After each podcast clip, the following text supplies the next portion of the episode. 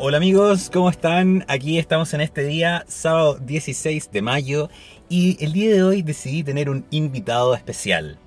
Él es un gran amigo en lo personal, se llama Franco Salazar, y es economista, y es ingeniero, y es docente y coach, y además de ser una persona increíblemente confiable. Hola Franco. Hola Rafa. ¿Qué tal? Muy bien, contento de poder compartir contigo, estar acá y también contento por poder eh, eh, llegar a hartas personas gracias a la tecnología. Genial, me encanta. Bueno, el día de hoy yo eh, creo que tenemos que hablar de algo que es súper importante. Estamos en una en, una, en un periodo súper difícil del país estamos y en el mundo en general estamos atravesando una pandemia. Y como tal, las personas que están en este minuto afectadas al confinamiento y que están en pareja, están sufriendo por lo que está pasando en el mundo con la eh, escasez de trabajo, con los despidos, con obviamente un decaimiento económico y que ha perjudicado sin duda alguna a las familias. ¿Cómo lo ves tú esto, Franco? Bueno, desde el punto de vista económico, primero tenemos que partir eh, dando bases sólidas de, de qué se trata la economía. Yo pienso que la gente tiene actualmente una gran confusión y no es responsabilidad de ellos. Yo creo que hay un tema educacional detrás, que es el asunto de que no entiende realmente qué es la economía. y la economía eh, sin duda tiene algo que ver con el dinero, pero no es dinero propiamente tal. El dinero es una consecuencia lógica de la actividad humana y es precisamente de eso de lo que se ocupa de estudiar la economía. La economía estudia cómo interactúan los seres de manera individual y de manera agregada, es decir, de manera colectiva. Todas las transacciones que un ser humano pueda tener las estudia la economía.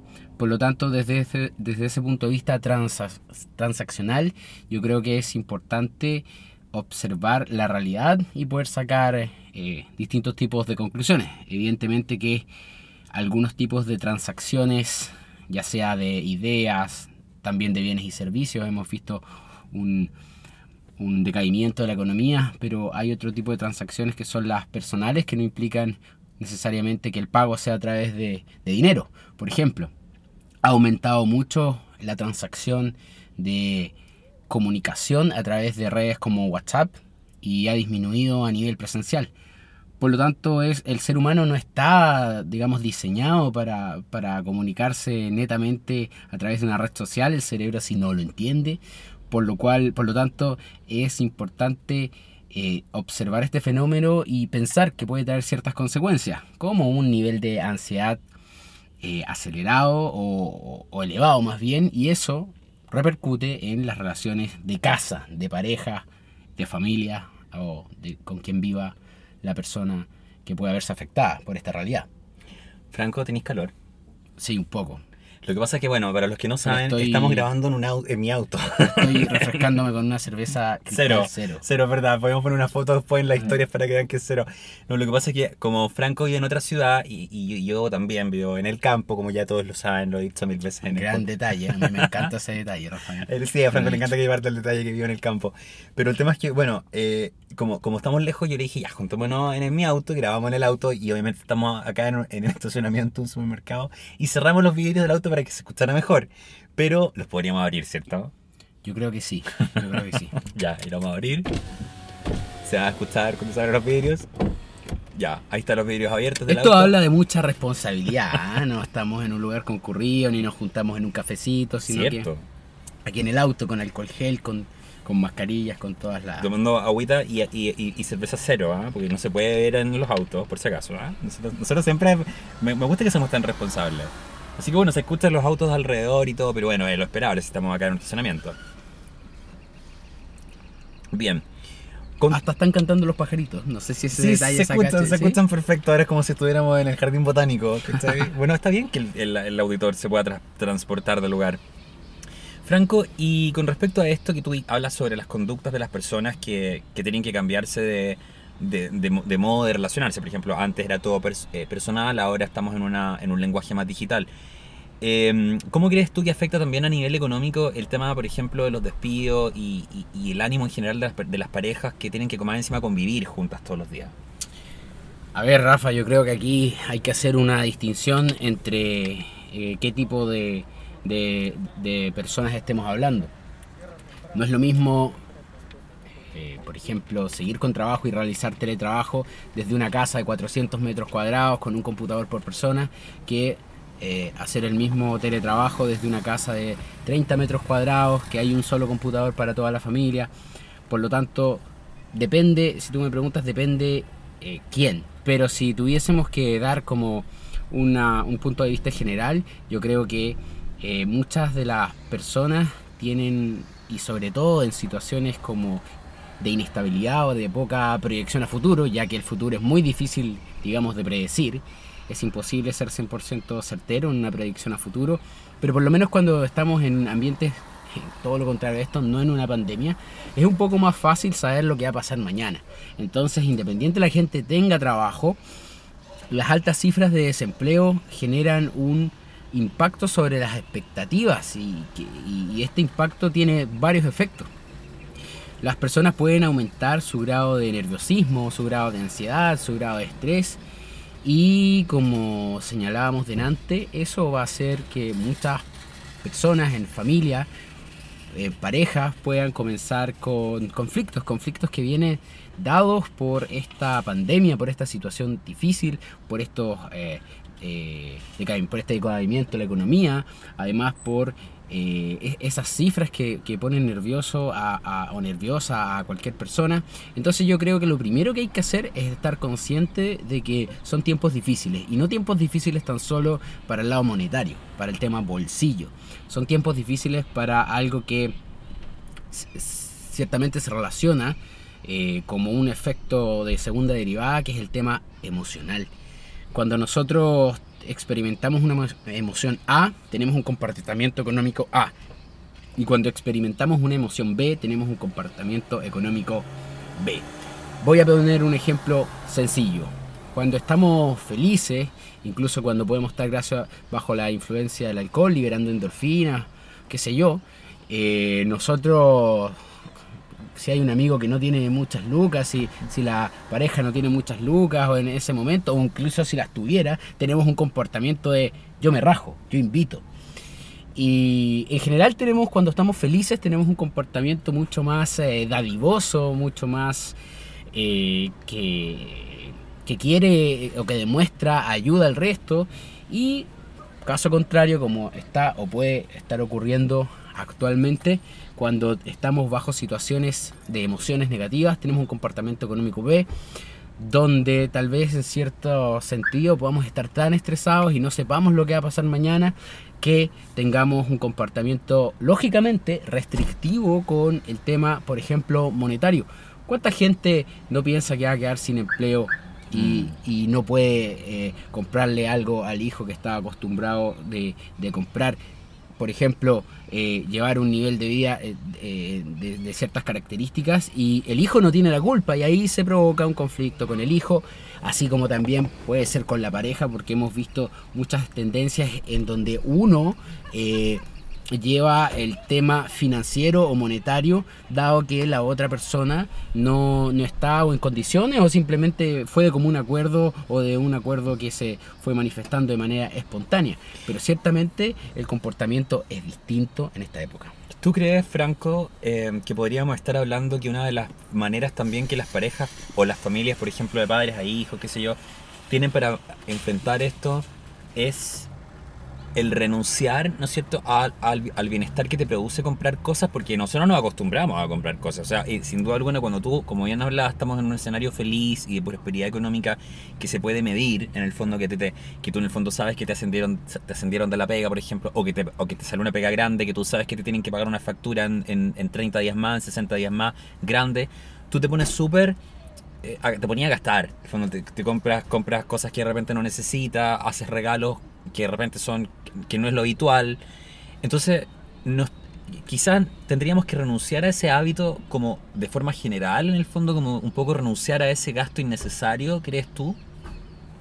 Yo pienso que en general en Chile, eh, en otros países no, porque hay mucha más cultura o mm, educación financiera, sobre todo. más conciencia.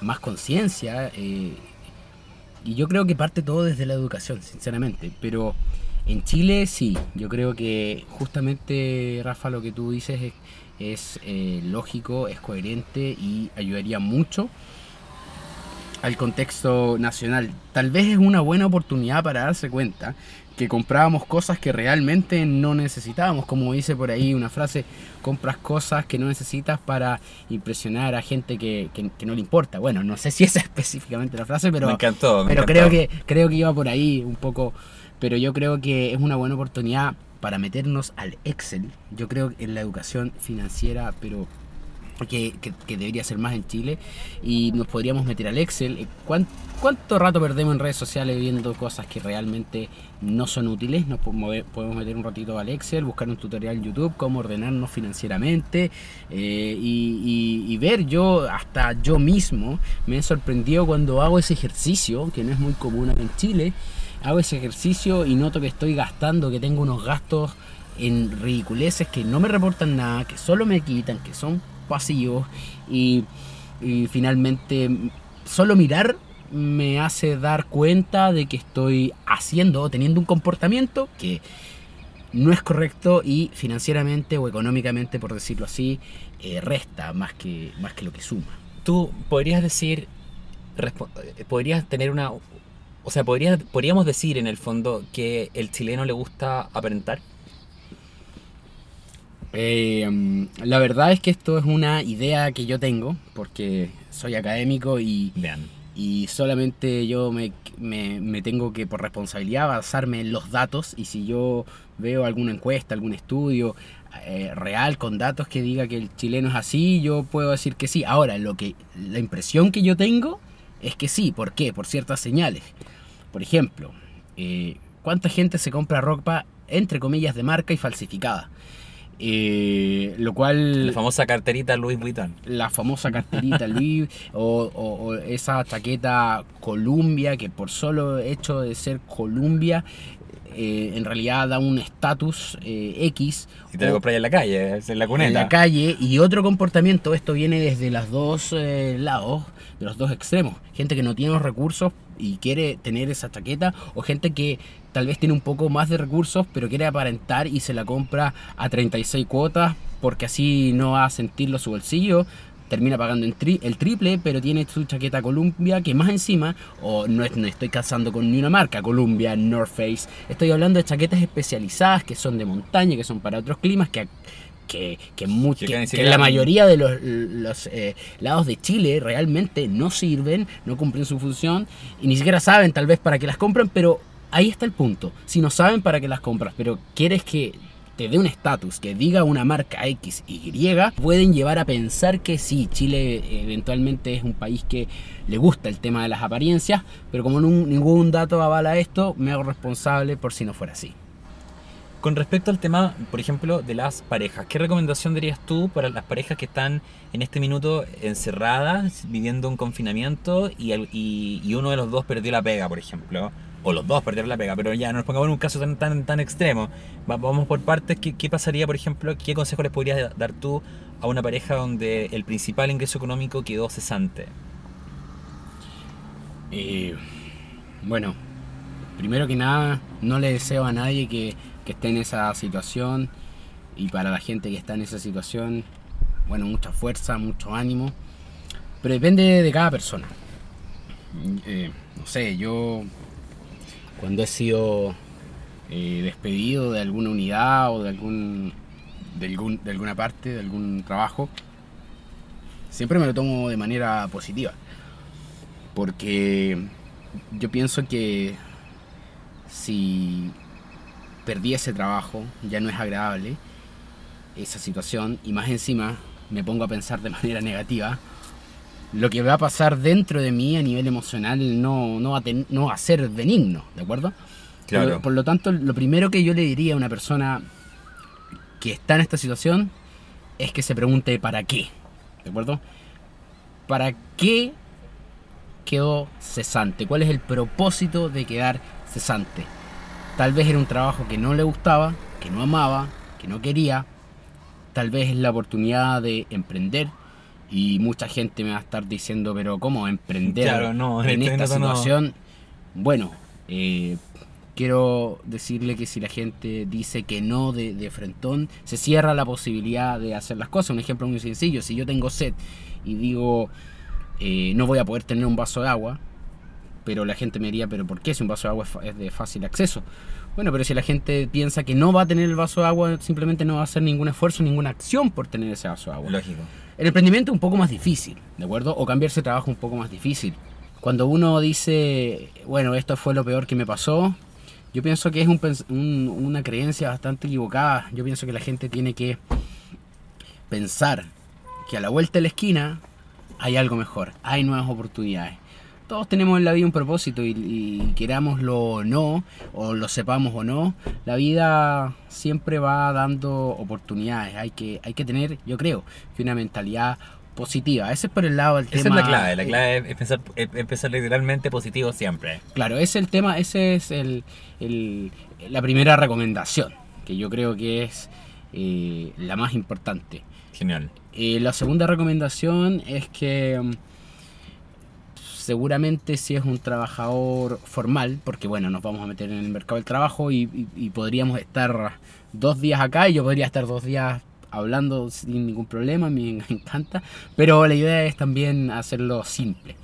Yo creo que si es un trabajador formal va a recibir un finiquito que busque opciones, que se informe con su ejecutivo banco, con alguien que sepa de, de inversiones intente esa- ese dinero no meterlo a una cuenta de ahorros. Porque las cuentas de ahorros generalmente la inflación es de un 3% y las cuentas de ahorros dan menos que eso, por lo tanto las cuentas de ahorro uno pierde dinero. Lo que yo recomendaría sinceramente es que se asesore bien en inversiones y ponga ese dinero a rentar a la mejor alternativa disponible. Y sobre todo, si una de las personas queda sin trabajo, y tiene ya este fi- finiquito, seguro esa cesantía y otras cosas, eh, la otra persona tiene que pensar que ahora se dieron vuelta las cosas. Que la pareja que sostenía el hogar haya quedado sin trabajo, significa que ahora ella va a ser la nueva sostenedora del hogar. Por lo tanto, es momento también para encontrar empatía cómo ese rol ahora lo tengo que asumir yo y cómo finalmente somos una pareja y somos un equipo. Yo pienso que las parejas deben ser un equipo. Por lo tanto, hacer ese intercambio ya, veamos cómo nos va, cómo salimos, pero de qué se gana la pobre persona, sea hombre, mujer, sea hetero, sea gay, sea lo que sea. Eh, haberse sacado la mugre, sostener un hogar dos años. Si bueno, la primera que perdió la pega, la otra que estaba siendo sostenida por distintas razones que pueden ser justificables, dice no, hasta aquí nomás llegamos. Por lo tanto, yo creo que si ocurre eso, también es una señal, eh, si Es- quieren es la más experto en, en el tema, que eso no es una relación, digamos, muy sana. Exacto, exacto, no es una relación. Quiero lo mismo que tú, y también pienso que en esos casos no es una relación. Así que estoy bastante de acuerdo contigo en tu planteamiento. La verdad es que opinamos bastante parecido. Bueno, chicos, espero que les haya servido este invitado y con sus tips de, cómo llevar la economía en tiempos de crisis, la verdad, en tiempos de pandemia. Y hemos llegado al final de nuestro podcast. Espero que puedan darnos sus comentarios, seguirnos en Instagram, seguir a Alcohol Intenso en Instagram. Y si quieren más consejos económicos o algún tema en particular que les gustaría que podamos desarrollar, háganmelo saber, escriban en el Instagram y ahí estaremos para ustedes. Bueno, como, como les dije, estamos en estacionamiento, así que se escucha la alarma auto, así que eso no lo vamos a editar, no, no, no lo vamos a dejar, güey, para que se note que estamos acá. Dejémoslo. Dejémoslo. Bien chicos, Franco, muchas gracias por tu, por tu aporte de- en, en este, en este podcast. Gracias por tu invitación. Yo sé que no nos centramos en el tema puro y duro números, porque yo pienso que la economía va mucho más allá de eso y ya se tienen que empezar a hablar temas de comportamiento que se reflejan luego en los números, pero es una cosa completamente distinta. Un Es más abrazo, emocional. una hora- es que la economía es así, la economía es así. Es. Quieran, eh, algún economista puede salir a criticarlo, pero bueno, me da exactamente lo mismo. Un gran abrazo virtual para todos Un abrazo, los chicos. seguidores de Cola Intenso. Un abrazo para todos, que estén muy bien y será hasta la próxima. Chao.